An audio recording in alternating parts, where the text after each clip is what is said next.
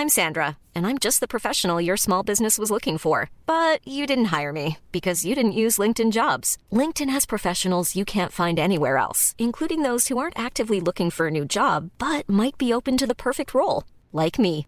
In a given month, over 70% of LinkedIn users don't visit other leading job sites. So if you're not looking on LinkedIn, you'll miss out on great candidates like Sandra. Start hiring professionals like a professional. Post your free job on linkedin.com/people today.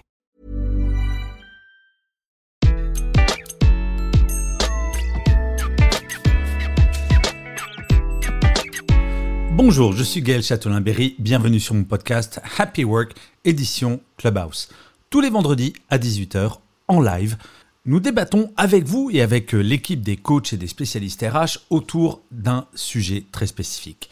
Cette semaine, nous avons choisi de parler des conflits. Comment bien mieux gérer les conflits que l'on peut avoir au bureau, que ce soit avec son manager, avec un collaborateur ou une collaboratrice ou avec un collègue? Pendant une heure, vous allez voir, nous évoquons des solutions, nous donnons des tips et nous vous donnons la parole. J'espère que vous passerez un aussi bon moment à écouter ce débat que j'ai eu à le réaliser. Et avant de commencer l'écoute, qui sait, rendez-vous vendredi prochain à 18h sur Clubhouse pour un prochain débat. Bonne écoute eh bien, merci beaucoup à vous toutes et à vous tous d'être là sur cette room Clubhouse avec un sujet qui me tient, je dois bien dire, particulièrement à cœur. Comment gérer un conflit en entreprise et comment bien le gérer. Parce que j'ai passé un peu plus de 20 ans en entreprise et c'est vrai que parfois on peut avoir tendance, euh, quand on a un conflit, que ce soit avec un collègue, avec un manager, euh, avec quelqu'un de son équipe, parce qu'il faudra aborder les trois types de conflits, je crois, on peut parfois, euh, je vais l'avouer, être un petit peu lâche et se dire pourquoi est-ce que je vais rentrer dans ce conflit Finalement, ça va pas faire avancer les choses? Ou au contraire, on peut avoir tendance à générer des conflits. Et finalement, je ne sais pas si vous l'avez remarqué, ça va être probablement une des thématiques de cette room. Euh, il y a une forme de mal-être quand il y a un conflit au quotidien. Ça va nous plomber le moral. Et donc, il va bien falloir à un moment que quelqu'un gère ce conflit. C'est exactement, je crois, en tout cas, autre thème du débat peut-être, euh, c'est exactement comme dans la vie personnelle. Un conflit, ça se gère pas tout seul. C'est pas en poussant la poussière sous le tapis que la salle est propre. Oui, aujourd'hui, j'ai décidé de faire des grandes citations philosophiques. Euh, tout ça pour dire qu'un conflit, il faut le gérer pour que ça avance. Et donc c'est l'idée de cette roue, hein, de partager nos expériences, de partager nos petits tips pour, euh, pour le faire. Et comme j'ai reçu un message perso de Laura me disant, qu'elle, s'il te plaît, ne commence pas par moi, parce que je ne suis pas très à l'aise avec ce sujet. Donc Laurane, je t'ai entendu, donc je ne ferai pas acte de galanterie sur ce coup-là. Et je vais demander euh, à Hervé Charles, qui est arrivé, et Benoît, je ne sais pas si tu as fini de ranger ton bureau. Donc, nous allons demander à Hervé Charles. Hervé Charles, que t'évoque ce sujet de comment est-ce qu'on gère un conflit au travail? Euh, Ça m'évoque un quotidien, la notion de conflit, à titre personnel ou à titre euh, personnel aussi. Alors, en conflit personnel tout le temps, non. Euh, dans mon travail, effectivement, la notion de conflit est souvent présente. Alors, je rappelle, euh, Hervé Charles, que tu es spécialiste des risques psychosociaux, donc c'est vraiment un sujet, j'imagine, qui est, si ce n'est ton quotidien, mais en tout cas quelque chose de très central. Ouais, ouais. Je vais peut-être essayer de donner une définition de la notion de conflit, parce qu'effectivement, conflit, pour certains, c'est crispant, il y en a, ils veulent surtout éviter les conflits. Alors, quelquefois, on pourra le voir, des conflits, ça peut être source de progression. Mhm. Euh, définir un conflit, c'est assez, euh, pour moi, c'est une différence euh, de valeur. Alors, elle est réelle ou elle est perçue. Hein. C'est une différence entre des valeurs, des besoins, des buts, des idées. Et souvent, c'est ce qui va provoquer des émotions, en fait. Et j'ai tendance à le dire, et je le dis régulièrement, ce qui distingue un conflit d'un problème, c'est que le problème, il s'habille d'émotion. Et qu'à partir du moment où le problème s'habille d'émotion, ça devient un conflit. C'est l'élément émotionnel, c'est la grande différence entre un problème et un conflit. Là, en tout cas, ce que je, perçois du, conflit. Ah, c'est intéressant. Donc, pour toi, le conflit, c'est on sort du côté purement cartésien sur je suis pas d'accord avec toi et on va en parler pour. Euh, euh, pour progresser, pour trouver une solution, le conflit, c'est vraiment quelque chose où on se sent agressé dans ce qu'on est en tant qu'être humain, c'est ça? Euh, il y a une différence, effectivement, les émotions viennent se mêler dedans. Quand on a un problème, il y a souvent une solution. S'il y a une solution, c'est qu'il n'y a pas de problème. C'est assez cartésien et c'est assez facile. Et à partir du moment où les émotions viennent s'amplifier, le conflit, c'est généralement avec soi. Euh, on a un problème avec soi, mais on n'a pas de conflit souvent avec soi. Sinon il, faudra consulter. Et souvent, effectivement, quand on analyse, quand on regarde, euh, et ben, on va s'apercevoir que c'est un problème souvent de gestion des émotions. D'accord. Et est-ce que selon toi, avant de, passer à, Benoît, est-ce que selon toi, il y a une différence dans la gestion des conflits entre si c'est avec un collègue, un collaborateur ou avec son patron? Ou est-ce que pour toi, la mécanique est la même, mais la façon de gérer, parce qu'on va parler bien entendu de la façon de gérer de ces conflits, euh, est-ce que la source est différente ou la mécanique est toujours la même, quelle que soit la personne avec qui tu as un conflit? Alors la mécanique n'est pas toujours la même. Alors par contre, ce n'est que mon expérience, celle de mes collaborateurs, ce qu'on peut voir. On s'aperçoit souvent que le conflit, c'est pas une histoire de personne, mais c'est plutôt une question de situation. Et ça, ah. c'est différent. Eh oui, on s'aperçoit que souvent c'est pas. Alors ça arrive aussi. Hein. Je dis bien, on peut s'apercevoir, mais c'est pas forcément et systématiquement.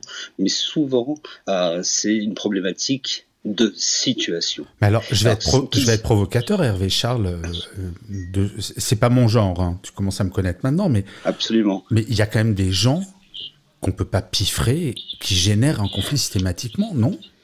Mais on est bien d'accord. Ah, d'accord. Donc ça peut être une question de personne. C'est ce que je dis. Ce n'est pas forcément une histoire de hmm. personne. Ce n'est pas. Je dis, c'est pas systématiquement une question. Mais quand on les analyse effectivement les conflits, parce que le but d'un manager, c'est quand même d'éviter les conflits, en tout cas euh, de les solutionner. Euh, on, se rend compte que souvent c'est un problème de situation. Alors en plus la situation va se mêler à une mauvaise communication, parce que la communication dans la gestion des conflits est euh, plus qu'essentielle. Bien sûr, centrale même, bien sûr. Bien évidemment bien évidemment. Non, non, encore une fois, ce, ce n'est pas systématiquement, c'est pas du 100%. De toute façon, on est sur l'humain, donc ça peut jamais être 100%. Mais sincèrement, avec l'expérience, on se rend compte que c'est un problème de situation lié à la communication et souvent une mauvaise gestion des émotions. On est fatigué, on est énervé, le conflit peut partir très vite, en fait. Mais on reviendra sur ce que tu as dit, euh, parce que là, je vais passer la parole à Benoît, sur ce que tu as dit, parce que tu as dit quelque chose pour une fois, avec laquelle je ne suis pas forcément d'accord, et je pense que c'est un lapsus, mon cher Hervé Charles, parce que tu as dit quand on est manager pour gérer le conflit. Alors que je crois, et je suis même convaincu, que quelle que soit sa position hiérarchique, on peut gérer un conflit, même si je suis le collaborateur d'un manager, parfois ça sera mon rôle d'être moteur dans la gestion du conflit. Tu vois ce que je veux dire? Mais je, suis certain que tu es d'accord avec moi. Un lapsus, Mais j'en étais sûr, c'était juste pour te faire mal en début de room. Tu vois, je suis méchant en ce vendredi. Mais n'empêche que tu me devras toujours le restaurant dans un an. Oh, il, a, il va pas lâcher, hein, je le sais. Euh, alors, Benoît, toi, ce, ce sujet, est-ce que ça t'évoque euh, quelque chose en particulier? Toi, l'homme qui a fait du rugby et qui a fait mille métiers. Alors, oui, y a-t-il conflit dans le rugby? Oui, il y a forcément attitude conflictuelle euh, et débordement, ça peut arriver. Oui, mais comme on dit, c'est viril, c'est viril mais correct. Exact. Et puis de toute façon, on aurait pu toucher le nez, mais ça n'a touché que la face. Mais il euh, euh, y, a quand même, j'ai bien aimé la, la, la, la définition qu'a apporté Hervé mais il y, y, a une situation qu'il n'a pas notée. Effectivement, collègue, mais client aussi le conflit avec le client. Comment oh la vache, bien sûr. Et tu sais quoi? En préparant cette room, je n'avais même pas intégré ça. Pour vous dire, euh, bien sûr. j'ai eu, euh, j'ai eu, j'ai eu contact très rapproché avec le monde de de l'aviation à un moment donné dans ma vie. Et euh, attends, alors Benoît, je fais une parenthèse. À chaque room, on découvre que tu as eu un nouveau métier. Bientôt, tu vas nous annoncer que tu étais dans l'espace. Métier, c'est euh, j'ai euh, j'ai eu dans ma vie euh, partagé ma vie avec une hôtesse de l'air mhm. et long courrier et qui effectivement, pour vous donner un, ordre d'idée, un milieu clos peut entraîner du conflit, du, de, la, de la sensation de conflit. Et, et ils avaient pour, pour formateur le GIGN pour, pour la gestion de conflits dans le milieu aérien, notamment dans les avions et dans les longs courriers. Comment gérer un conflit de quelqu'un qui, euh, pour qui plein pète de un, raisons, qui hein, pète un câble, par exemple. qui pète un plomb parce que trop Wow. alcoolisé, euh, euh, des choses comme ça, puisque l'alcool en altitude ben, fait x4 en fait, la puissance de l'alcool c'est x4 en altitude.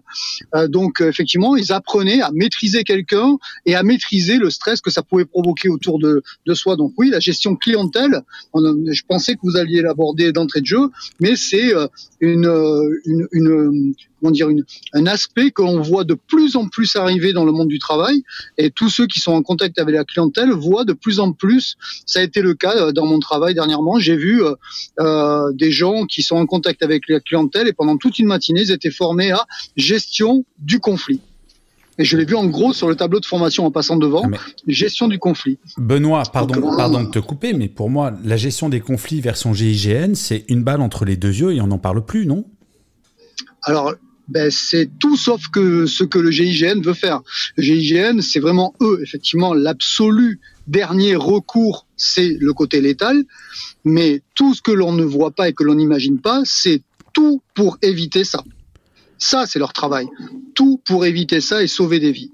Euh, et, c'est pareil, euh, on pourrait le ramener à un degré moindre, on déplace juste la problématique. S'il y a une échelle de degrés, hein, de létalité à- jusqu'à l'agression, jusqu'à euh, la personne qui pète un plomb sur un comptoir, euh, je sais pas, euh, quel qu'il soit, hein, ou dans un magasin qui commence à tout renverser parce qu'il veut absolument, absolument avoir son produit, euh, et comment le calmer, bah, tout ça, euh, effectivement, on n'arrive pas jusqu'à lui mettre une balle, comme tu as dit, euh, entre les deux yeux, mais comment est-ce qu'on arrive à calmer la gestion du conflit rentre de plus en plus dans le cadre, euh, effectivement, de la gestion de la clientèle, ce qui laisse euh, quand même comme message que nos sociétés sont de plus en plus euh, soit intransigeantes, soit orientées de plus en plus vers un syndrome de qualité absolue qui peut entraîner derrière effectivement bah, de l'insatisfaction. Et dans ces cas-là, je revendique mon insatisfaction et jusqu'à quel point je peux le faire. Donc c'est vraiment très intéressant comme, comme sujet aujourd'hui. Mais tu sais, Benoît, c'est euh, c'est incroyable parce que ce que tu dis fait écho avec une information qu'on a entendue ce matin. Euh, je crois que c'est aujourd'hui que la nouvelle législation sur euh, l'indemnisation du chômage arrive en place. Et Pôle emploi Tout à fait. a été formé à la gestion des conflits et ils ont des boutons d'alerte en cas de conflit violent. Donc effectivement, Moi, je vu. ça- tu Ouais, as vu ça, c'est incroyable comme ça Ouais, fait ouais, écho. vu. ouais. Donc merci effectivement de rajouter cet élément-là de la gestion de conflit avec un client qui est pas euh, qui, est pas toujours quelque chose de simple et si on peut éviter la balle entre les deux yeux pour gérer un conflit avec un client, c'est plutôt pas mal. Alors on va bien entendu arriver sur les solutions. hein. Là on fait un peu un état des lieux euh, des modérateurs dans un premier temps. Je fais un petit refresh de la room.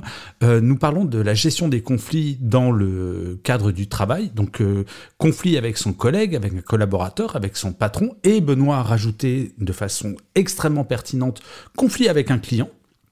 Euh, et d'ailleurs, je rajoute un Benoît conflit avec un fournisseur, pourquoi pas. Comment est-ce qu'on gère bien ce genre de choses? Alors, je vais donner la parole à Laurane avant d'arriver un petit peu plus au cas concret. N'hésitez surtout pas à monter sur le stage si jamais vous voulez partager des expériences, poser des questions ou avoir des tips. Laurane, ce sujet des conflits, qu'est-ce que ça t'évoque? Après avoir euh, écouté Hervé Charles et Benoît Alors déjà, je tiens à dire, mon cher Gaël, merci de me voir affiché en disant non, mais Laura n'est pas à l'aise. Je m'en doutais un petit peu. merci, merci bien. Et c'est plaisir, c'est pour moi, c'est cadeau, c'est fin de semaine. Ouais, d'accord. Non, non, mais c'est que surtout, je pense que Hervé Charles était particulièrement euh, bien placé sur ce sujet-là, en tout cas pour, euh, pour l'introduire. bien sûr. Euh, ben moi déjà pour rebondir sur ce qu'il a dit, euh, à savoir que c'est une source de progression euh, complètement, comme on peut dire en fait que l'échec quelque part peut être un apprentissage.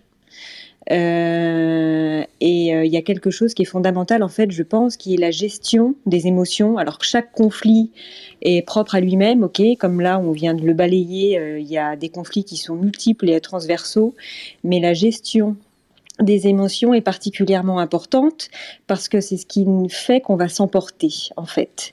Et le discours, euh, je pense, doit être parti et c'est ça qui est le plus difficile à faire, euh, doit être particulièrement teinté d'une certaine neutralité, c'est-à-dire que L'idéal n'étant pas d'attaquer la personne qu'on a en face de nous, c'est-à-dire d'utiliser cette fameuse mitraillette du tu, où là, bah, malheureusement, on, va droit dans le mur. La mitraillette du tu. Alors, ma chère Laurent, est-ce que tu pourrais, je visualise bien, mais est-ce que tu pourrais en dire un petit peu plus sur la mitraillette du tu? Ben, c'est comme son nom l'indique, c'est tu m'attaques, tu me parles mal, euh, tu, as tort, tu, es méchant, ok. Tu, tu, voilà, D'accord. Tu, tu, tu, tu, tu, tu, tu, oh, c'est vrai ça. le tu que t'as en face de toi. Ça fait un bruit de mitraillette au final. Tu vois, voilà, on en revient un peu au coup du GIGN. Euh, du coup, il faut euh, parvenir à avoir une certaine neutralité, en tout cas par rapport à ça, mais néanmoins parler en jeu, euh, parler sur ses propres ressentis et aussi par les actions. Voilà. Enfin, sur en fait, ce qu'il faut, ce que tu dis, c'est éviter d'être sur le terrain des émotions pour essayer d'être le plus cartésien possible, c'est ça? En fait, oui et non. Mais c'est-à-dire que si on s'autorise à aller sur le registre des émotions, parce qu'à un moment même, il faut, il faut aller sur ce terrain-là parce que c'est ce qui est, c'est ce qui a été attaqué, donc il faut le libérer. Mais en tout cas, lorsqu'on l'évoque, il faut parler en je. Je me suis senti blessé et non pas tu m'as blessé. Ah, c'est hyper intéressant. Alors, avant d'accueillir Kaoula, euh, j'aimerais que, Hervé Charles rebondisse là-dessus, sur la notion des émotions, parce que, euh, ok, la mitraillette du tu, j'intègre bien, mais pour moi, pour gérer un conflit, il faut surtout pas aller sur le terrain des émotions. Alors, alors Laurent, j'imagine que toi, ce que tu veux dire, c'est on peut parler de mes émotions sans être émotionnel, euh, mais il faut être factuel toujours dans la gestion des conflits, Hervé Charles. Tu confirmes ou pas? Plus on est factuel, plus on avance. Oui, on est bien d'accord. On est bien d'accord. Mais ce que je disais tout à l'heure en préambule, c'est que la différence entre un problème et un conflit, c'est l'élément émotionnel. C'est lui l'élément euh, différenciant. Et souvent, la gestion euh, de ses propres émotions va, euh, j'allais dire, augmenter la notion de conflit. C'est vrai que cette problématique des émotions, c'est souvent l'élément déclencheur et c'est souvent l'élément qui permettra effectivement de résoudre le conflit aussi paradoxal que ça puisse être. Mais c'est effectivement, oui. Non, non, je t'en prie, Hervé Charles, je voulais dire, parce que ça me surprend ce que tu dis, parce que pour moi, l'émotion, c'est, je compare toujours ça au chihuahua qui aboie sans arrêt parce qu'il est toujours dans l'émotionnel, alors qu'un pitbull, il va toujours rester calme et bah, le conflit, il le gère simplement juste par sa présence, sans avoir besoin d'exprimer ses émotions. Je vais, euh, je crois que tu es cinéphile, vous êtes cinéphile. Euh, je vais te donner un exemple que j'utilise souvent. Euh, vous avez certainement vu le film Apollo 13. Et dans Apollo 13, au tout départ, effectivement, euh, il y a un des acteurs qui touche un bouton et ce qui déclenche effectivement les problématiques sur Apollo 13. Et ce que dit à ce moment-là le manager, qui est interprété par Tom Hanks, si je ne me trompe pas, c'est qu'est-ce que tu as fait? Et cette notion de tu, comme disait euh, qu'est-ce que tu as fait? Tout de suite, ça génère une émotion en face, qui est une réaction pas forcément agréable. Oui, parce qu'on pointe du doigt l'erreur de l'autre. Et oui, simplement en lui disant à l'inverse, dis-moi à quoi tu as touché, ou quel bouton tu as manipulé, l'information serait différente. Et là, on serait sur un problème et plus sur une notion de conflit qui commence à, se manifester au sein de la capsule. J'aime bien cet exemple à chaque fois de ciné, j'en sers assez souvent. Oui, mais j'aime bien, j'aime beaucoup ce côté, euh, la mitraillette du tu que je connaissais pas et le côté. Euh, le conflit naît un peu d'une mise en accusation finalement, de dire c'est de ta faute, même si à l'origine effectivement la personne a appuyé sur le mauvais bouton, in fine, c'est pas le fait de trouver un coupable qui va faire qu'on va solutionner un problème. On va revenir, je pense, sur cette question euh, très bientôt. Kaoula, bienvenue sur, euh, euh, sur le stage. Est-ce que tu veux nous partager des tips ou poser une question? Bonsoir à tous, bonsoir Gaël. Salut. Alors, moi, c'est plus pour partager, pour partager des, tips parce que c'est un très bon sujet, comment bien gérer un conflit au travail, parce qu'on n'est pas, on n'est pas à l'abri d'avoir des différends et on n'est pas à l'abri aussi d'avoir des conflits. Moi, je crois que la clé, en principe, c'est euh, surtout la remise en question face à des, à des conflits ou face à des malentendus. Il faut aussi avoir cette, euh, cette maturité et ce recul de se poser la question de qu'est-ce que j'ai pu euh, faire ou comment j'ai pu contribuer à ce conflit. Parce que parfois, à faire des remarques, comme l'a dit Laurent, et elle a bien enfin, elle a bien illustré, c'est la mitraillette du tu. Euh, ça peut provoquer de la susceptibilité chez l'autre, ça peut provoquer des frustrations chez l'autre. Et face à ces frustrations ou face à cette situation, c'est plus la partie émotionnelle qui prend le dessus. Donc la personne, elle se retrouve plus en train de se défendre au lieu de, s'expliquer, au lieu d'avancer des arguments factuels et logiques et rationnels pour pouvoir débattre d'un sujet. Ce que tu veux dire, c'est que dans la gestion d'un conflit, idéalement, quel que soit le lien, que ce soit un lien de client à fournisseur ou un lien hiérarchique dans l'entreprise, ce qui est important, c'est de comprendre qu'on est part dans ce conflit et qu'il n'y en a pas un qui a raison ou qui a tort. Mais si on veut trouver une solution au conflit, il faut impérativement s'extraire de t'as raison, t'as tort, ou j'ai raison, j'ai tort, pour trouver la solution. C'est ça qui est pas de personnalisation. Exactement. Il faut qu'il y ait une sorte de neutralité. C'est pas évident. C'est pas du tout évident parce que l'être humain reste quand même affectif et émotionnel. Il n'a pas envie de se retrouver dans des situations où il a tort. Mais après, il faut pas non plus être dans l'expression de soit j'ai raison, soit tu as tort. En, quelque part. Kaoula, alors pardon. Je suis obligé de t'interrompre parce que je, je, rebondis sur l'exemple que Benoît disait tout à l'heure et après je donnerai la parole à Laurent parce que je crois qu'elle a claqué son micro et après on accueillera David. Dans l'exemple du GIGN, il y a un conflit, il y a une prise d'otage, il y a quand même un gentil et un méchant, non, Kaoula? Et après Benoît, tu répondras à ça. Non? Il y a un gentil et un méchant. Forcément, forcément. Mais en tout cas, par exemple, moi, quand je donne mon exemple, je pars particulièrement d'une expérience personnelle parce que mon manager et moi, on a deux éducations managériales qui sont différentes et parfois, on est dans un choc et on est dans des conflits. Et s'il n'y avait pas ce recul et si je me posais pas cette question de qu'est-ce que j'y gagne, qu'est-ce que j'y perds à chaque fois qu'il y a un malentendu ou à chaque fois qu'il y avait une tension, on n'allait jamais s'en sortir. Et ensuite, quand j'ai suivi des, séances de, de, coaching personnalisé, j'ai compris aussi que dans le coaching ou dans le développement de soi, on a, une, on a un champ d'action de, sur, sa, sur son champ à, soi. C'est-à-dire, on n'ira pas forcément changer l'autre ou changer les convictions de l'autre, mais il faut déjà se poser les bonnes questions pour aussi remplir sa part de responsabilité. Et ensuite, on part discuter avec l'autre, on, on essaie d'être le maximum neutre, on essaie de résoudre un problème et pas d'accuser l'autre. Pour moi, c'est la méthode la plus gagnante. Hyper clair, Kaoula. Alors, Benoît, est-ce que ce que dit Kaoula, si on reprend l'exemple du GIGN, qui est quand même un exemple très extrême, finalement, c'est réussir à faire preuve d'empathie pour comprendre pourquoi l'autre est en conflit avec moi, si je comprends bien?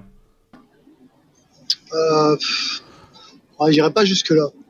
Euh, ah, c'est marrant parce que moi, je vais jusque-là, Benoît, parce que dans la. Non, non, euh, l'empathie, euh, ça peut être une technique, effectivement, pour améliorer l'approche et donc avoir une connexion avec l'autre. Exactement. que s'il y a conflit, c'est qu'à un moment donné, il n'y a pas vraiment de communication. Ouais, c'est l'empathie permet d'éviter le tu tu tu tu tu tu que Laura n'est euh, exprimé ouais, ça permet l'accroche. Ouais, voilà. Ça permet l'accroche. Ça permet l'accroche et, et, et, et pour euh, c'est une technique qu'on peut avoir dans ce moment-là. Euh, euh mais c'est oui, ça peut être une technique d'approche. Mais je pense qu'effectivement, pour gérer le conflit, elle a dit effectivement, il faut faire preuve d'empathie. De, D'accord. Il faut faire preuve aussi peut-être d'humilité par rapport à la situation, parce que sans le vouloir, on peut être soi-même le facteur clivant sans, sans, sans, sans, sans l'avoir senti. Euh, comme tu as dit, on peut être énervé et ça peut être quelque chose qui, euh, bah, tout simplement, l'autre euh, nous revient et crée un conflit avec moi, mais en fait, le facteur initial, c'est peut-être mon état à moi qui a entraîné, qui a permis ce genre de débordement qui entraîne, et eh ben, tout simplement, soit euh, une crise de, de paroles un peu olé olé, voire euh, jusqu'à de la violence. Hein. Euh, mais il y a toujours effectivement une analyse à faire de suite. Est-ce que j'en suis l'initiateur? Et dans ces cas-là, je me remets en question de suite pour calmer l'autre en face et lui remettre les bonnes bases Ou est-ce que c'est vraiment l'autre qui est à l'initiative et qui s'emporte complètement et on maîtrise pas la psychologie de chacun. Et dans ces cas-là, on rentre effectivement peut-être dans la phase d'empathie initialement et jusqu'à peut-être la maîtrise corporelle quand ça devient évidemment quelque chose de beaucoup plus euh, euh. Bien sûr. En fait, le truc, c'est de trouver ce juste milieu entre l'empathie qui pourrait être euh, je me force à comprendre l'acte de l'autre sans forcément émettre un jugement et l'autoflagellation pour me dire bah, pour gérer un conflit, je vais être obligé de me mettre en retrait. Ce qui n'est pas du tout, je crois, le, le, sujet de la room. C'est pas comment est-ce que je gère un conflit en m'humiliant moi-même ou en me mettant en retrait. C'est trouver ce juste milieu. Tout à fait. Voilà. Alors, avant de donner la parole à David, Déborah et Zacharia, Laurent, je crois que tu voulais euh, réagir à ce que disait Kaoula. Ouais, merci beaucoup. C'est très rapide. C'est, je, voudrais juste faire part de, deux points. Le premier, c'est que on parle d'empathie, bien sûr, mais alors avant d'être empathique dans un conflit, j'ai envie de dire, avant d'y arriver, bonjour. Euh, oh, tu toi, t'as de la punchline. Totalement d'accord. Mais moi, je suis pas d'accord. Donc, ça va être intéressant comme débat. Dis pourquoi bonjour. Dis-moi. Euh, bah, parce que lorsque tu es dans un conflit, à chaud, tu peux pas faire preuve d'empathie. Tu es trop embrouillé par rapport aux émotions que tu es en train de vivre. Et c'est ça que je voulais dire, en fait, pour parvenir à être dans le compromis et être dans une remise en question, comme le disait très justement Kaoula, il faut parler et agir à froid. Mais empathie veut pas forcément dire euh, fermer sa tronche. Empathie, ça veut juste ou être d'accord. C'est pas ce que je suis en train de dire. Non, non, non, ah. non, absolument pas. Mais c'est que pour parvenir à faire preuve d'empathie, c'est-à-dire pour parvenir à essayer de comprendre le monde de la personne qui est en face de toi et qui en plus es à qui tu es en train de porter plein de griefs parce que pour X raisons, parce que tu t'es senti attaqué, parce que tu t'es senti pas respecté, etc. Machin, ça t'est très compliqué à chaud de faire preuve d'empathie. Tu sais quoi, Laurent Je viens de comprendre quelque chose, c'est qu'on parle de deux types de conflits différents. Parce que faire preuve d'empathie, là tu parles de si c'est toi qui te sens agressé. Mais parfois, tu es dans un conflit où l'autre se sent agressé par toi sans que tu l'aies forcément voulu. Et, alors, Tu vois, et là, tu es obligé de faire preuve d'empathie. Il n'y a pas d'autre choix. Pourquoi est-ce que j'énerve l'autre? Alors oui et non, et ça c'est pour rebondir sur ce que vous disiez aussi, tout à l'heure, quand vous preniez l'exemple du GIGN, qui est un cas qui est beaucoup trop extrême. Oui, un petit peu. Euh, J'espère que le GIGN c'est pas au quotidien dans les entreprises, sinon faut qu'on arrête c'est que dans, ce, dans les conflits, quelque part, je pense que c'est pas si binaire que ça. Ou alors, si ça l'est, euh, j'ai envie de dire, euh, euh, qui est le méchant et qui est le gentil, en fait. Parce qu'il y a très peu d'objectivité, peut-être parfois, et le méchant peut aussi être le gentil, tout comme le gentil peut être le méchant, en fait, tu vois. Parfaitement d'accord avec toi. Mais en fait, je crois que, enfin, on va voir comment évolue la roue, mais l'idée justement de la gestion du conflit, c'est pas de déterminer qui est le gentil, qui est le méchant. Et d'ailleurs, alors, pardon de faire ce parallèle, mais si on regarde les relations entre les États, la Deuxième Guerre mondiale, beaucoup, beaucoup, beaucoup d'historiens expliquent que quand même c'est parce que à la sortie de la Première Guerre mondiale, on a voulu humilier l'Allemagne, humilier l'Allemagne parce qu'on avait gagné la guerre, que finalement il y a ce sentiment nationaliste qui est arrivé, que la Deuxième Guerre mondiale c'est un tout petit peu plus complexe que ça, mais c'est quand même ça. C'est on a gagné un conflit, on humilie la personne qui a perdu la guerre. Résultat, la personne qui s'est fait humilier a envie de se venger. Résultat, etc., etc. Donc c'est vraiment un cercle très très très vicieux. Et la notion de il n'y a pas de méchant, il n'y a pas de gentil, parfois c'est compliqué à gérer, mais bonsoir à tout le monde. Euh, oui. Je te rejoins, Gal, euh, juste par rapport à ton à la comparaison par rapport à la Seconde Guerre mondiale, euh, la Room euh, agit bien par rapport à gérer un conflit au travail. Et tu as dit un mot qui est très déterminant là-dessus, c'est l'humiliation. En fait, gérer un conflit au travail, on n'est pas là, soit manager, gérant ou alors sous pour humilier l'un ou l'autre. Et parfois, les choses humaines font que voilà, il y, a, une communication qui peut se retrouver nécrosée pour pouvoir passer à autre chose beaucoup plus équilibrante c'est à, ce moment-là, en fait, pour répondre à la question gérer un conflit, trouver euh, des, méthodes de communication, avec de l'empathie, d'accepter que l'autre n'est pas comme vous, machin et tout, et d'essayer d'apaiser les choses. Oui, oui, complètement. je vois, euh, je vous écoute depuis cinq minutes. moi, je suis venu justement parce que j'ai vécu euh, une situation comme ça. Et là, je, vois tout le monde s'éparpiller sur des sur les domaines, philosopher un petit peu, parce qu'on ne peut pas recentrer les choses sur comment faire face à un conflit euh, de communication, parce que le problème, euh, le conflit au travail, euh, c'est la communication. On manage, on est salarié, peu importe, nous sommes des êtres humains, on est ensemble. Des fois, il y a des choses qui passent, qui ne passent pas. Comment trouver un, un bon curseur pour mettre l'osmose dans une relation beaucoup plus fluide? Beaucoup plus apaisé. Alors Zacharia, 100% et on va revenir sur ces sujets. Alors on n'est pas dans un format popcorn, euh, camarade. Je suis désolé, mais on donne la parole euh, par ordre d'arrivée. Donc Zacharia, on va revenir à toi, mais ton sujet. Je m'en excuse. Il y a aucun. Je excuse. Zacharia, il y a aucun problème. Mais Bien sûr. Gaël, on tout vient tout honneur. Hein. Mais Zacharia, tant que c'est fait avec le sourire et poliment, il y a zéro problème. Mais on va accueillir euh, David, donc qui est monté sur le stage. David, est-ce que tu as un témoignage, une question ou une remarque sur ce sujet Bonjour, euh, bonsoir à tous et à toutes. Donc, euh, concernant la question comment bien gérer un conflit au travail, c'est compliqué et j'ai donné un cas pratique pour vous concerner le problème. Il y a une époque, et eh bien en fait, euh, comme tout homme, bah, j'ai des sentiments. En fait, je me suis rendu compte que j'étais tombé amoureux d'une de mes collègues. Bon, je commence à sentir que c'était réciproque, mais en fait, j'ai senti que trop tardivement, ce qui fait que elle a transféré ses sentiments parce qu'elle se sentait délaissée par moi vers un autre collègue. Et moi, ça m'a pas plu. Donc, ce qui fait que j'étais énervé et euh, j'ai pris beaucoup sur point euh, de mon. David, il faut que tu te rapproches de ton téléphone, on t'entend très très mal. Vous m'entendez mieux? Là, on commence à t'entendre mieux, oui. Oui, donc je disais euh, par rapport à ça, donc je sais pas si vous avez entendu le début, donc cas pratique. Oui, oui, on a entendu le début. Donc, en gros, tu étais amoureux d'une collègue, elle aussi, mais t'as trop tardé, donc elle est allée choper quelqu'un d'autre. Voilà, choper quelqu'un d'autre, et moi, ça m'a pas plu. C'est un peu. Euh, euh, c'est le love boat, ton entreprise. un peu comme le lion, quoi.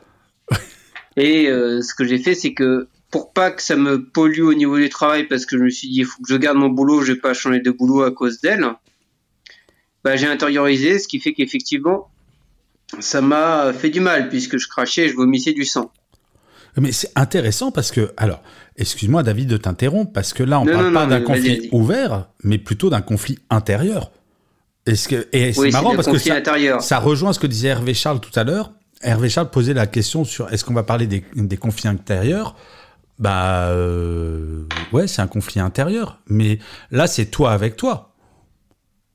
Ben, enfin, pour moi, c'était moi, et puis à la fin, c'était moi avec lui, avec l'autre, puisque je sentais comme un concurrent, donc ce qui fait que dès que je pouvais lui prendre euh, des comptes de, de, clients, hop, je le faisais, je me posais pas de questions. ah la vache Ah oui, donc il y a eu un conflit professionnel. On a du chiffre à faire. Il y a un conflit professionnel. donc moi j'attaque. Donc il y a un conflit professionnel qui est né d'un d'intérêt personnel. Comme quoi, mon cher David. Et alors, là, je parle sous le contrôle d'Hervé Charles. Hervé Charles, j'aimerais peut-être que tu euh, donnes ton regard là-dessus.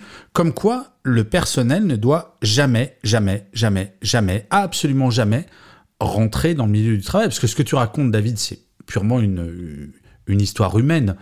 Homme aimer femme, femme aimer homme, pas aimer homme, autre homme aimer femme, conflit, etc. Et donc ça s'est fini en conflit professionnel.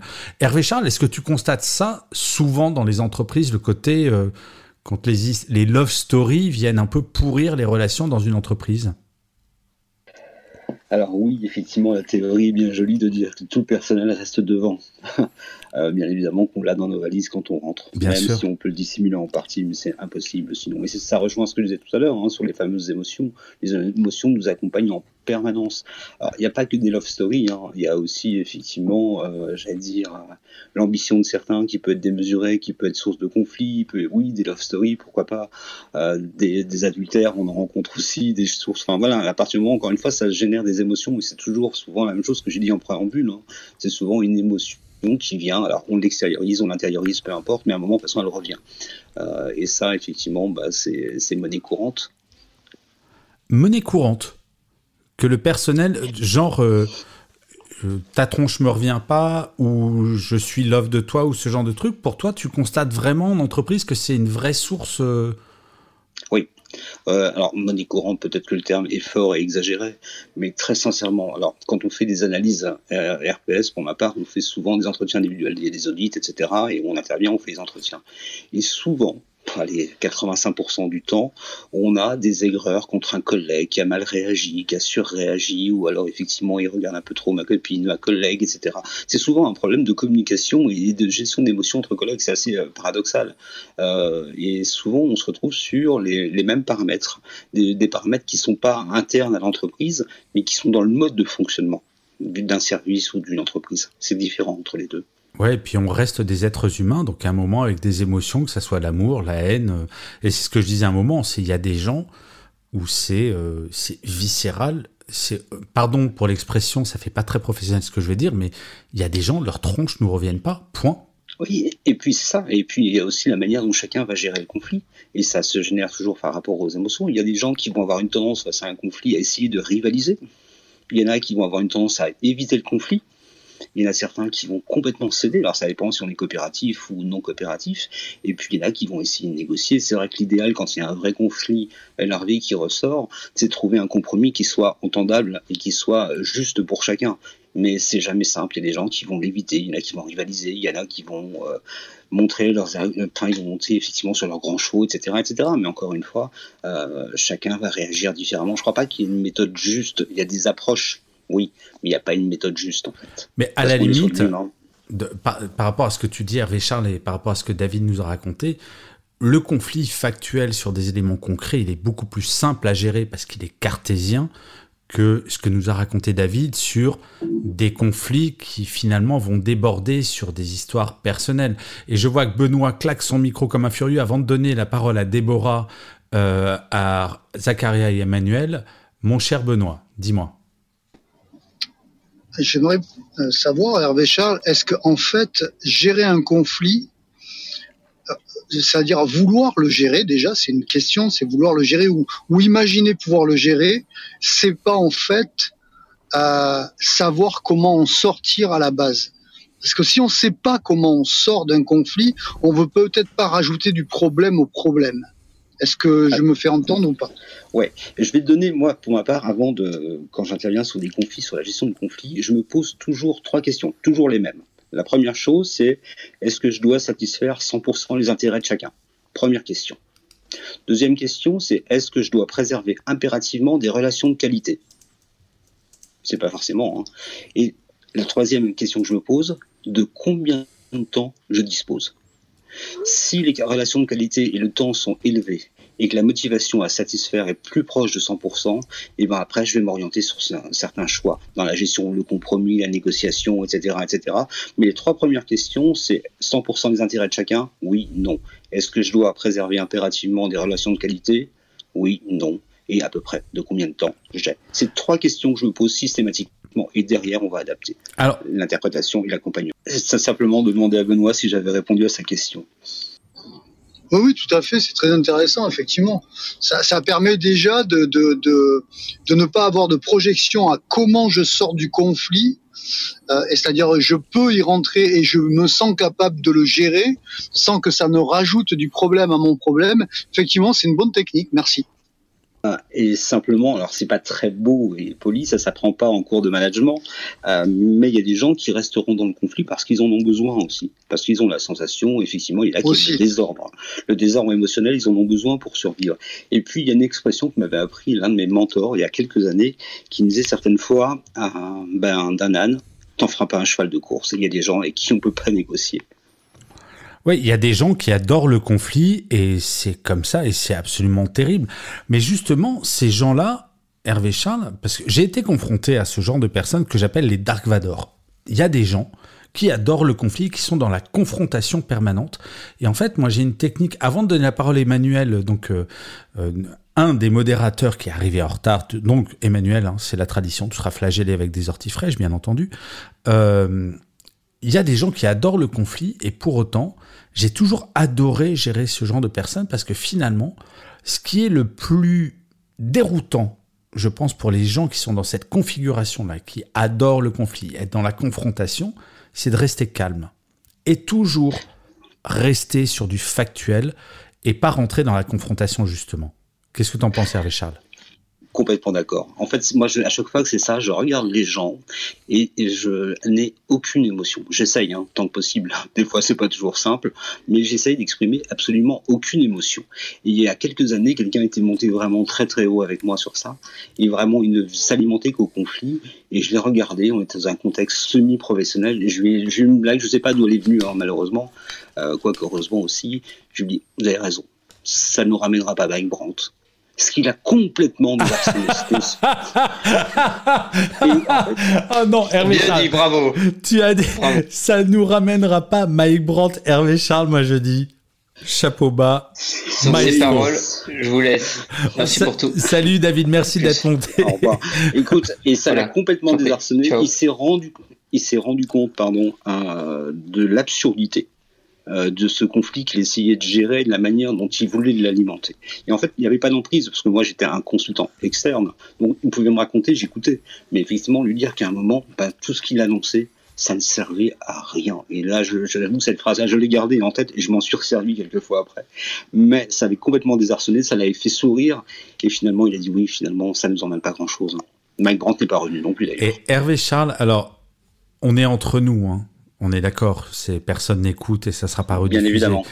Euh, c'est vrai que les expressions complètement décalées euh, peuvent euh, ramener une forme d'attention dans un conflit. Je me rappelle alors, je vous préviens, attention, âme sensible, fermez vos oreilles. Laurent, je crois pas que tu aies été dans cette réunion, parce que avec Laurent, on a travaillé il y a très longtemps chez TF1. Et euh, c'était une réunion très tendue chez TF1. On était euh, une vingtaine autour de la table, et c'est moi qui avais organisé la réunion, et ça gueulait, il y avait beaucoup de gens qui gueulaient. Et à un moment, je tape sur la table, et je dis, alors attention, désolé, oreilles sensibles, n'écoutez pas, fermez, euh, partez. Et je dis, écoutez, vous allez arrêter de me courir sur la bite sans vous déchausser. Maintenant, on va travailler. Et en fait, l'horreur de cette phrase, comme toi, ça va pas nous ramener Mike Brandt, bah ça, l'attention est revenue et tout est redescendu parce que c'était tellement à la fois vulgaire, inattendu, complètement décalé et qui rentrait pas dans le conflit. Parce que dans l'absolu, cette expression ne veut strictement, enfin si elle veut dire quelque chose, si on commence à visualiser, mais parfois un conflit, quand c'est vraiment, quand on est dans les hurlements, parce que c'est vraiment une réunion qui était d'une violence rare, juste décaler le discours, parfois ça peut aider à faire descendre la tension. Alors on va accueillir notre cher euh, Emmanuel, modérateur euh, dans la bande qui arrive en retard, donc flagellation avec les orties fraîches, bien entendu. Mon cher Emmanuel, euh, sur le sujet du conflit, qu'est-ce que ça t'évoque, ce que tu as entendu, et est-ce que tu as des, choses particulières à nous raconter sur ce sujet? Bah en fait, ma... Hervé Charles m'a coupé l'herbe sous le pied et c'est vrai que le silence désamorce et euh, bah pour ceux qui, qui me suivent peut-être sur LinkedIn, je fais pas mal de posts en ce moment et justement, euh, je trouvais, je trouvais déjà la, la phrase qu'a qu'a pu donner euh, Hervé Charles. Enfin voilà, ça ne ramènera pas My Brand, c'est c'est génial. Et puis euh, on peut avoir des petites phrases un peu toutes faites euh, du style euh, "t'as le droit de le penser", voilà. Et en fait, mais vraiment le silence des amorces. Moi, j'ai été j'ai été effectivement j'ai eu une relation euh, conflictuelle avec l'un de mes managers et euh, en fait il me, balançait plein de choses et je lui ai juste dit euh, bah, je l'ai juste regardé avec un peu un air abasourdi, un peu un air indifférent et puis je m'en foutais un peu et ça l'a complètement désarçonné il savait plus quoi penser mais en fait face à un conflit je crois qu'on est tous et toutes d'accord c'est rester calme et rester sur Exactement. justement du factuel, du concret, permet de faire avancer. Parce que c'est comme si tu mets un chihuahua en face d'un autre chihuahua, bon, ça va aboyer fort et ça va gueuler, mais ça va rien construire, en gros. C'est ça. Moi, je. Enfin, ça sert à quoi d'aboyer face à, face à un aboyeur? Enfin, voilà, le. Moi, je, vraiment, je reste sur la, la parole d'Hervé Charles, enfin, le, le silence des amorces, c'est effectivement il se retrouve un peu, je vais dire un peu une vulgarité, un peu euh, rond comme une queue de pelle, quoi. Voilà. Alors, oui, oui, je, je, comprends ce que tu dis, Emmanuel. Mais voilà, j'ai une question quand même pour euh, le king des RPS, donc Hervé Charles.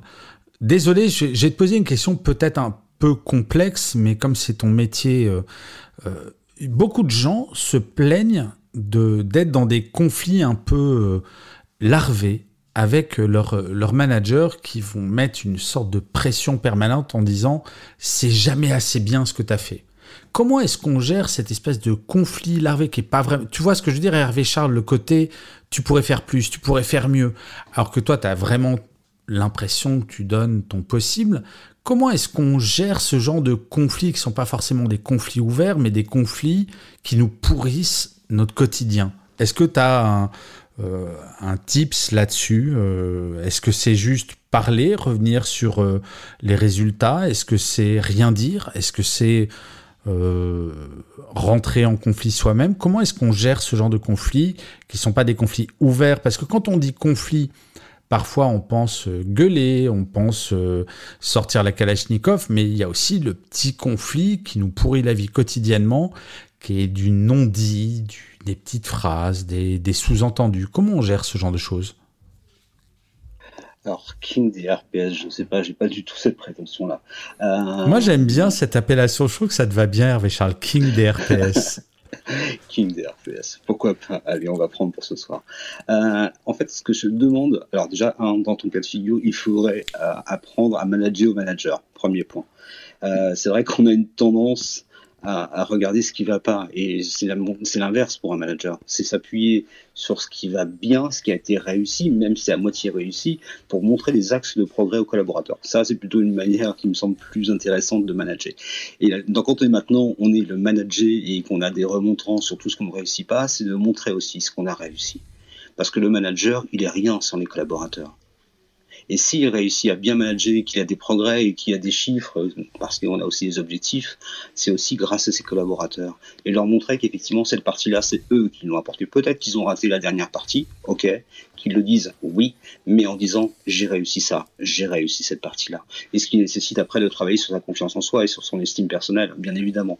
Mais euh, chacun moi, je dis à chaque fois aux gens, regardez ce que vous avez réussi. Oui, vous avez échoué. Oui, mais vous avez tenté, vous avez osé. Déjà, ça, c'est bien. Regardez et montrez à vos managers. Parlez-en de ce que vous avez réussi. Arrêtez de vous focaliser sur ce que vous avez, euh, entre guillemets, raté, loupé, peu importe. Moi, j'ai plutôt cette approche-là et c'est ce que j'enseigne plutôt quand on intervient dans les entreprises.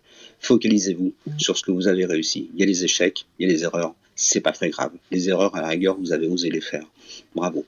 Et maintenant, ne la refaites pas 15 fois, parce que là, sinon, ça devient de l'incompétence, c'est autre chose. Mais dire à ces managers et aux gens qui sont autour, oui, ok, tu as le droit de dire ça. As le droit. Alors, pour ce que disait Emmanuel, oui, j'aime bien cette phrase, euh, tu as le droit de le, penser, mais je suis pas obligé de le valider. Ça, c'est clair.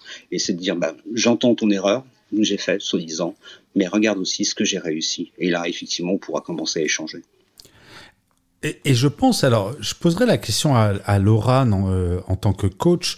Euh, moi, je rappelle très très souvent aux gens, qu'ils soient managers ou pas, mais c'est encore plus important quand ils sont managers, et les amis, on sauve pas de vie. Alors, euh, je dis pas ça dans les CHU dans lesquels je peux intervenir, mais dans 90% des cas, on sauve pas de vie au quotidien, et juste de relativiser quand il y a un conflit en entreprise, de dire, mais à quel moment c'est fondamental dans la vie que tu hurles parce que j'ai pas vendu trois cacahuètes en plus? Et ça ne veut pas dire que c'est pas important de ne pas avoir atteint ses objectifs commerciaux. Pour autant, est-ce que c'est est-ce que ça légitime de rentrer dans un conflit? Est-ce que ça légitime qu'on se parle mal? Est-ce que ça légitime qu'on hurle? Et parfois, en tant que collaborateur, ça m'est arrivé de dire à un de mes managers Non, mais ok, je comprends que tu sois pas content, mais on peut en parler calmement. Juste, on baisse d'un ton, on se détend et on va gérer le problème. Parce que le conflit, finalement, ça fait que générer d'autres problèmes qui vont s'ajouter à l'origine du conflit d'origine.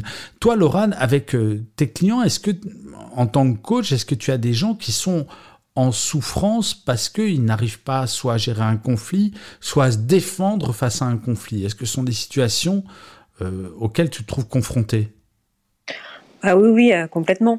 Et euh, en fait, il y a, aussi euh, une, un des points qui est, important, en fait, qui est de demander de l'aide. C'est-à-dire que lorsqu'on est face à un collaborateur, enfin ça se prête surtout dans, une relation qui est hiérarchique, comme le disait Hervé Charles, à savoir, on va relever un bon manager et celui qui va souligner en effet les, les succès. Mais bon, ça, malheureusement, c'est pas c'est pas encore assez monnaie courante, j'ai envie de dire, ou en tout cas, ça ne l'est pas à 100%. sinon, bah, nos métiers n'existeraient pas non plus. Et c'est aussi avoir la capacité de demander à son manager, euh, j'aimerais que tu m'aides, comment peux-tu m'aider? Se faire aider, en fait. Oui, c'est-à-dire que c'est hyper intéressant ce que tu dis, Laura. Donc, imaginons, je suis avec un manager qui vient euh, générer un conflit parce que j'ai pas atteint mes objectifs, de pas nier le fait que j'ai pas atteint mes objectifs, mais de dire, ok, euh, mais on n'est pas obligé de rentrer en conflit, travaillons ensemble pour que j'atteigne mes objectifs. C'est ça, d'être dans la coopération plutôt que dans la confrontation. Exactement, exactement.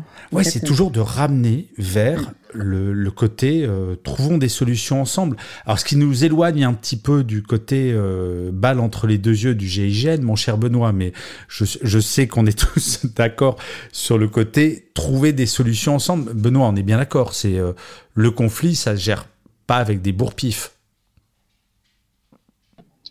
Bah, disons que si on doit gérer un conflit avec des bourre-pifs, c'est qu'on a atteint euh, une extrême euh, limite de la gestion. Là, on, on, on, a, on atteint la gestion de, de l'intégrité physique. Et c'est un échec. Généralement, alors, échec ou pas, ça dépend. Tu vois, dans le rugby, ça peut, c'est en moyenne d'imprimer sa puissance à l'autre et, peut-être de gagner le match. Oui, mais est-ce que c'est valable en entreprise Mais dans le cadre du travail, c'est c'est pas tolérable. On est d'accord.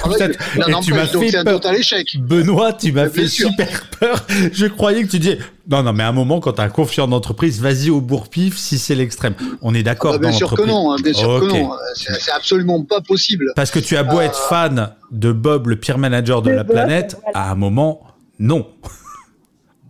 Euh, oui.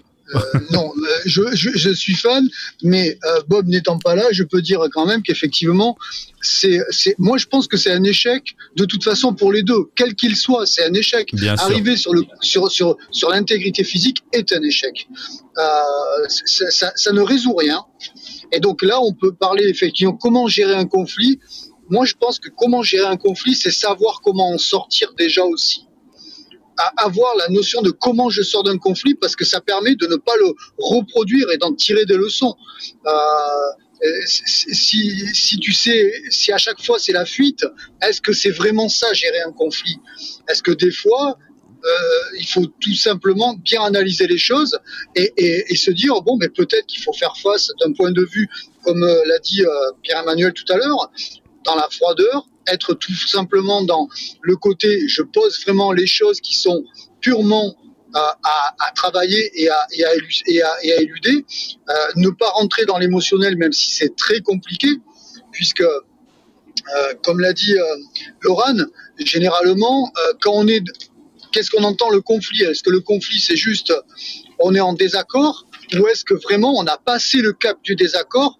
Et là effectivement on fait rentrer dans le désaccord l'affect.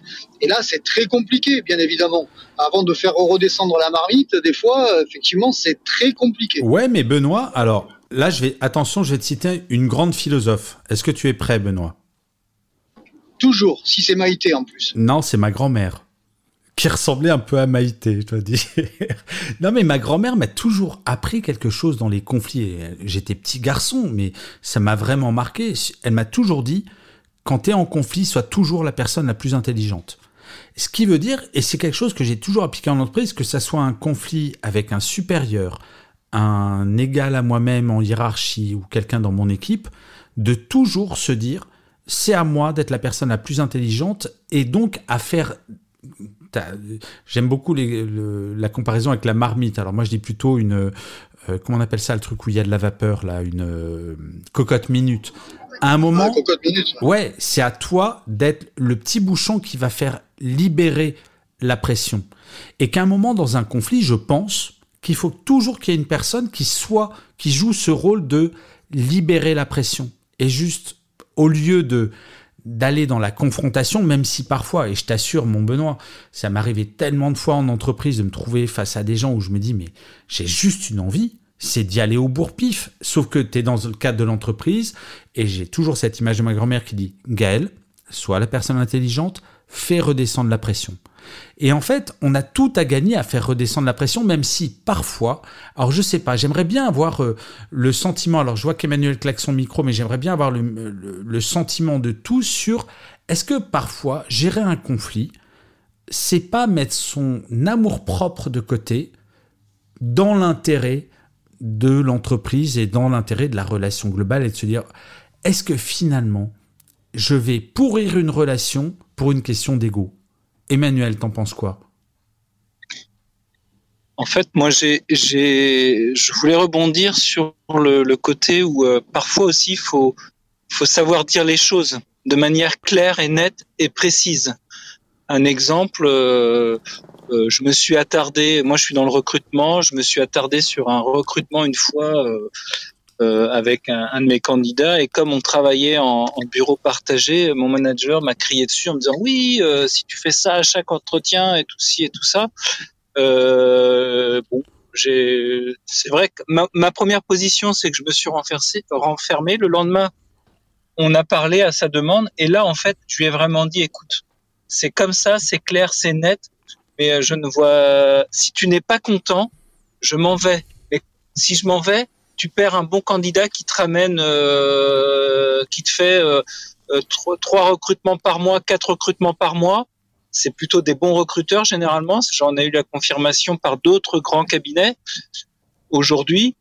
Euh, donc voilà, j'ai été clair, net et précis. Je oui, mais justement, Emmanuel, est-ce que la gestion du conflit, c'est pas à un eh ben, moment une question de mettre son ego de côté et de se dire, ok. J'en ai rien à faire de savoir qui va gagner, qui va perdre. Au final, il faut que j'entre dans bah, la question de l'intérêt de la boîte. Ouais.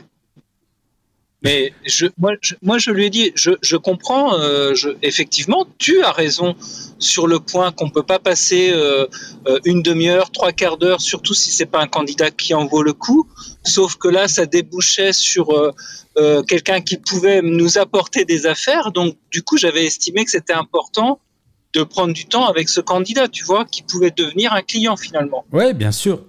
Alors, les amis. en fait, je me suis aperçu, pardon, je me suis juste aperçu que si je m'étais tu, si j'avais pas ouvert, et en fait, le fait d'être clair, net et précis, et en disant c'est comme ça, la prochaine fois que tu me parles de cette façon, je m'en vais, quoi. Et ben, ça a apaisé la, la relation et euh, on n'en a jamais reparlé et il n'y a plus d'incident. Oui, oui, non, je comprends, bien sûr. Et c'est un moment, être euh, extrêmement concret et mettre les gens devant une forme de réalité, ça permet effectivement de faire avancer les choses. Alors les amis, il est 18h59, donc nous arrivons vers la fin de cette room. Euh, je vais vous demander votre mot de conclusion, mais j'aimerais bien, avec votre mot de conclusion, que vous réagissiez sur ce que je disais. Laurent, je vais te donner la parole en premier sur ce, côté, est-ce que pour gérer un conflit, il ne faut pas apprendre à mettre son ego de côté Donc vous me dites oui ou non et euh, vous concluez comme vous le souhaitez, cher camarade modérateur. Ma chère Laurent, tu as la parole. Ah, la parole de la fin. Euh, ma réponse est oui. Je suis, en tout cas, en ce qui me concerne, d'accord avec toi. En effet, faut mettre l'ego de côté. L'ego, toute manière, participe, enfin, fait partie de la genèse des émotions. Donc on est complètement dedans en fait. Et l'idée, c'est aussi de se dire en fait, surtout, qu'est-ce que ça dit de la personne qui est en face de moi, sa manière de réagir, ok? Euh, Je ne sais pas si je suis très claire lorsque je dis ça, mais ah, euh, totalement, très clair. Ok, ok, super. Euh, et ben mon mot de la fin pour conclure, j'ai envie de de faire un petit plagiat. Ça nous ramènera pas Mike Brandt. Allez, bon week-end. Oh la vache, et du plat, c'est la première fois que j'assiste à du plagiat live sur le stage. Et j'ai envie de dire, c'est pas grave, parce que de toute façon, si on n'est pas content, ça nous ramènera pas Mike Brandt. Hervé Charles, je crois que ça va rester, c'est terrible. Hervé Charles, ton mot de la fin. Ah, alors, répondre à ta question, bien évidemment, et je dirais que c'est même un signe d'intelligence. Euh, il y a des fois, ça sert à rien. Est-ce que j'ai donné comme autre expression que Laurent pourra reprendre? C'est que d'un âne, on n'en fait pas un cheval de course. Il des fois, ça sert à rien s'évertuer à essayer de comprendre, de discuter, de négocier, peu importe. Alors Hervé Charles, si tu nous sors, ça nous ramènera pas Jodassin. Je ne valide pas parce que tu peux pas la sortir pour tous les chanteurs morts. Euh, j'allais faire Dalida, j'allais conclure par Dalida. Honnêtement, j'alterne les deux. J'alterne entre Dalida et Mike Brandt. Euh, le, moi, pour ma part, je vous donnerai une règle. Alors, j'essaie de l'appliquer. Je suis humain. Des fois, c'est bien joli ma théorie. Des fois, j'ai un peu de mal à l'appliquer. Je sais pas si vous connaissez la règle de ce qu'on appelle du 5-5. Quand ah je suis en conflit, en fait, quand j'ai un conflit, quand j'assiste à un conflit euh, ou à titre perso ou professionnel, j'applique la règle des 5-5. Je me dis que si dans 5 ans, ce qui se passe, le, problème qui est évoqué, si dans 5 ans, on regarde en se disant ça n'avait aucune importance, alors en règle générale, je passe pas plus de 5 minutes à être énervé dessus. Je m'en éloigne. Waouh, c'est génial comme règle, j'adore. Mais en plus, aussi. Bah, ça permet de relativiser vachement de trucs en fait et ça nous ramènera pas Dick Rivers, on peut continuer comme Hervé Jean, à un moment. Ça marche pas, il s'est pas suicidé lui. non, non, mais c'est vachement bien. Effectivement, le côté se dire, est-ce que fondamentalement, dans 5 ans, cette question va compter ou pas, ça permet de relativiser. En fait, toute la, toute la question est de relativiser. Hervé Charles, merci. Alors, la règle des 5-5. Donc, moi, je... Hervé Charles, ce soir, quand même, grosse, grosse forme. Entre ça nous ramène pas Mac Brandt et la règle des 5-5. Chapeau bas. Grosse pression pour Benoît et Emmanuel pour votre mot de la fin. Mon Benoît, ton mot de la fin. Je le laisse à Emmanuel.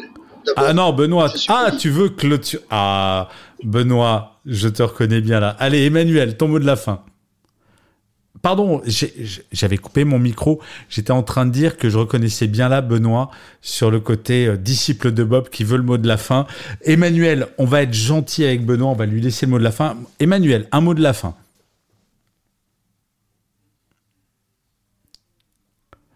Euh, je crois qu'Emmanuel, alors attention, van pourri. Euh, ça nous ramène pas, ça nous ramènera pas Mike Brandt, mais visiblement, ça nous ramène pas Emmanuel non plus. Elle est pas mal, elle est pas mal. Ah, j'étais obligé de la faire. Hein. Bon, bah, comme Emmanuel ne nous, ne nous entend pas, bah, Benoît, tu vas conclure cette room. Bah, euh, comment gérer un conflit Effectivement, je ne sais pas si on a tous la potion magique, les 5-5 et tout ça. C'est tout simplement, à mes yeux, à toujours se positionner face à l'autre et se demander si ce qui est, comme, a dit quelque part Hervé Charles, oui, les 5-5, est-ce que vraiment ça vaut la peine d'aller sur ce terrain-là? Est-ce que ça nécessite et est-ce que ça va réellement régler quelque chose ou est-ce que ça ne va faire que rajouter quelque chose et notamment de continuer à monter dans les tours? Parce que le conflit est une montée dans les tours certainement comme l'a dit euh, Lorane par rapport à sa, à son ego, c'est souvent ça. Hein. Je me sens blessé, je monte dans les tours, je veux m'affirmer, ou alors je veux absolument avoir raison, ou plein d'autres raisons. Mais est-ce que c'est vraiment nécessaire et est-ce que ça va vraiment régler le problème? C'est toute la question.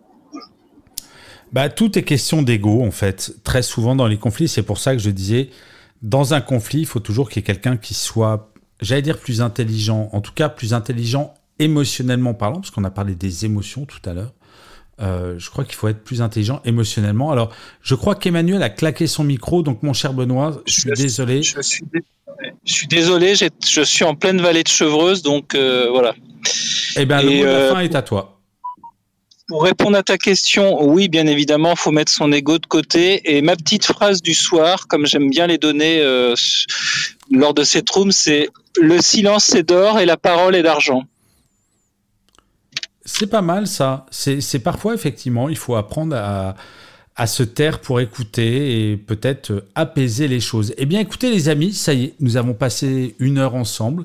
Mille merci à ma chère Laurane, Hervé Charles, Benoît Emmanuel d'avoir été là. Petite pensée, grande pensée pour Léna qui nous accompagne d'habitude mais qui est malade aujourd'hui. Donc euh, envoyons-lui des ondes positives. Juste pour information, la semaine prochaine, le thème de la room c'est comment manager son manager. Très important, les amis, c'est euh, si vous cliquez sur Happy Work, la petite maison verte et surtout il faut cliquer sur la cloche de la room parce qu'il paraît que l'algorithme de Clubhouse aime bien qu'on clique sur la petite cloche. Donc si jamais vous êtes arrivé en cours de room, le replay sera en ligne euh, à partir de dimanche cette fois, véritablement, et pas samedi, dimanche matin. Euh, Hervé Charles, Benoît, Emmanuel, mille merci d'avoir été là. Mille merci à vous toutes et tous d'avoir été là pour assister à cette room. Je vous souhaite un excellent week-end. Avant toute chose, une excellente soirée. Et je vais conclure comme je conclus chaque épisode de Happy Work en disant, chers amis, avant toute chose, prenez soin de vous. Et je vais clôturer cette room dans pas très longtemps, c'est-à-dire dans 5, Bonsoir à tous. Bon week-end. 2, Salut. 1. À bientôt. Vive Au revoir. qui vous savez. Vive Bob, Vive Bob. Allez, Vive Bob. Je vous embrasse tous. Bon, bonne soirée et bon week-end. Ciao les amis. Bon Merci d'être là. Ciao, ciao. Bye, bon week-end à tous. Salut.